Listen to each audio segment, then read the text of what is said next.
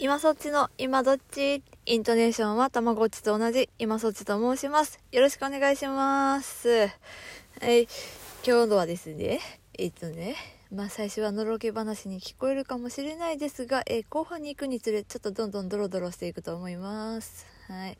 なんかね、今ね、あのまあ子供寝かしつけしてたんですけど、ふと、あの、プロポーズの言葉ってどんな感じだったかなって 思い返してたんです。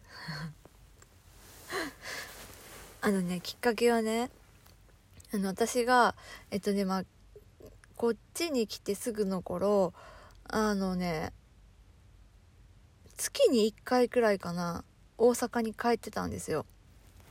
でそれがね条件だったの。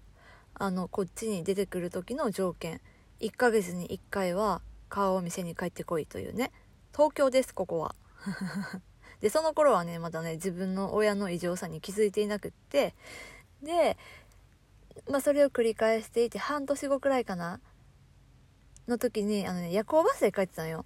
でなんか体の様子がおかしい具合がおかしいなと思って。で到着しました。で熱測ったら39度とかあってで急にねもう咳が止まらなくなって。で、まあ、そのまんま朝よ朝一病院行きました。でそしたらねあのその年の大阪府内での インフルエンザ第1号になってしまって いや笑い話じゃないけど。でインフルエンザにしてはすっごいしんどかったのよ。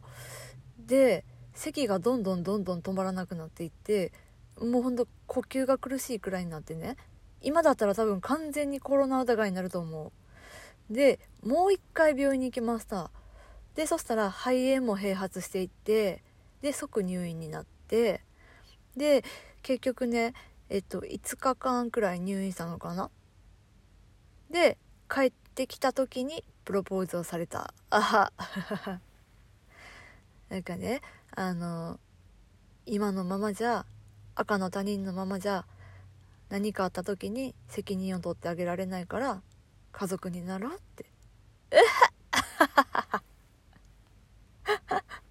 まあでねあのプロポーズされましたっていうのをさあのまあちょっと期間置いてから家族に報告をしてであのまあ旦那連れてね、まあ、当時彼氏かね連れて行ってで、まあ、大阪家族みんなでね挨拶をしてであのね先に言っておきます。あのもう今父親とは縁を切っていてまあまあまああのクソ親です。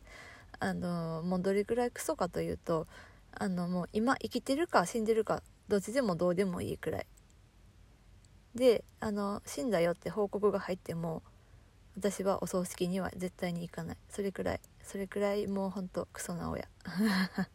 ごめんね汚い言葉連発して。でねあのまあ家族みんないます。で旦那はものすごく上がり症です。でその頃まだね自閉っていうことも分かっていなくて。で私はねなんかちょっとねあのこの人すっごいこう極度の上がり症だなっていうのは分かってたんですけどうん。であのまあちょっとね、まあ、とりあえずご飯食べようよ。でまあちょっと飲もうよって。でまあちょっと場がね和んできたところでもう家族みんな気づいてたよ。あの結婚の報告報告に来たっていうのはね。であの娘さんとあのご結婚させていただきたいと思いますってね。言ったのよ。そしたらさクソ親父がさ怒り出してね。あのよくあるやつか？って思ったの。よ娘などお前お前なんぞに娘をあげんみたいなね。おそれが出るのか？と思ったらさ結婚しようと思いますじゃなくて娘さんをくださいだろって言い出して。もう場がシーンって凍りついて。でいやまあ分かるよ。分かるというかあるもんね。古くからのさ娘さんを僕にくださいってやつ。で旦那的にはさ、まあ、その場では確かね言い直せた。けど解散した後にすごい我慢してたっていうのを聞いてね。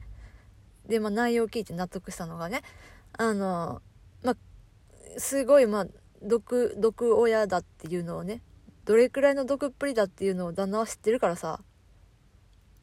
あのあんたの元なんかもうとっくに独り立ちして立派に自立した娘さんですと。だからあのくださいっていうよりはねあのね旦那がさ助け出してくれたのよ実家からさ東京に。引っ張り出してくれたのよ実家から。助けてくれたのよ。だから旦那からするとさまあなんか頭を下げるっていうよりはねあの娘さんと一緒に暮らしたいですっていうのを伝えたかった。で分かりよくその世代差っていうのはねうん。まあでまあ多分今は旦那覚えてるか分かんないですけどうん。あの時の殺気だった感じはすごかったな。うん。でねあのね、まあ、またドロドロにつながっていくっていうところなんですけど、まあ、最近さあの毒親毒親っていう言葉がさ一人歩きしてる感が半端なくないですか？実際にねあの本当に毒親育ちっていう人からするとあのもうこの昨今ね言われている毒親毒親っていうのはもう甘っちょろくてでなんかさもうドラマとかでもいやもうこれは明らかにおかしな親でしょっていうのでもさなんか家族の絆っていうのを戻そうとするじゃん。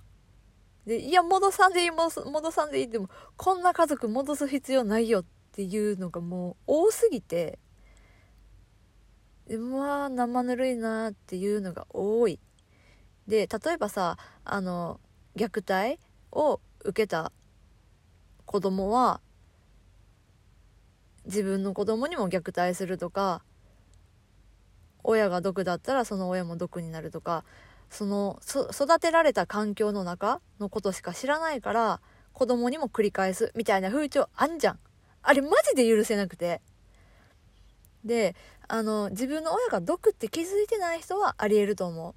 けどさ分かってる場合は絶対同じになりたくないって思うからうん繰り返さないよ。で私はが思うのはねそうやってさ世間がさどうせ繰り返すっていうのをね。でそれもしかもさ当事者が言ってんならいいのよ。繰り返すっていうのをね。親がこうだから私はやりましたってさ。そうじゃないでしょ。全然知らない第三者がそういうね一部の情報をかいつまんで親がこうだから子供もこうなんだっていう風にさ仕立て上げてさそれを大きな声にして広げてさそりゃあさそういう親に育てられた子供というかさ、まあ、今のねこの子育て世代の親とかはさまあプレッシャーよね。大きなお世話どころかさもう勝手にこう世の中から縛り付けられてる呪縛？洗脳？それに近いと思っていて世の中がそうやって連鎖するみたいなことを言うから私ももしかしたらしてしまうかもしれないっていう感情と感情というか衝動と葛藤しながら付き合っていかないと生きていかないといけないっていうのが生まれてるだけだと思うのよ。うん、でもしね今これ聞いてる方であの自分の親は間違いなく毒だって思ってて、えっと、繰り返してしまったらどうしようって思ってる方がいたら絶対気にしなくていいと思う。気にしなくていいというか言わしとけって思う。言ってる人たちは経験者じゃないからね。だってさ自分がやってしまいましたって人はさそうやって堂々とさ親がこうだからやりました私は。親のせいですって言うわけがないじゃん。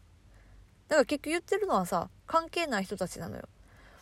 だから私はね私はうん完全に安心するのは怖いけど親のこととはもう全然つなげて考えてない。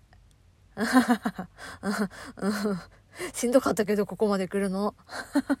超しんどかったけど。うん。そう。周りが言ってるだけっていうのに気づいてパーって軽くなった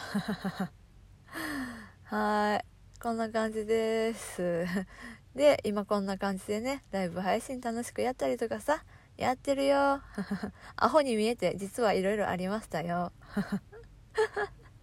はい。で、今日のね、ライブ配信ちょっと考え中です、まだ。えー、時間もあれなんでね。ちょっと考え中でございます。なので、あの、突然、あの、通知が来るかもしれないので、お時間合いましたらよろしくお願いします。はい、じゃあね。バイバイ。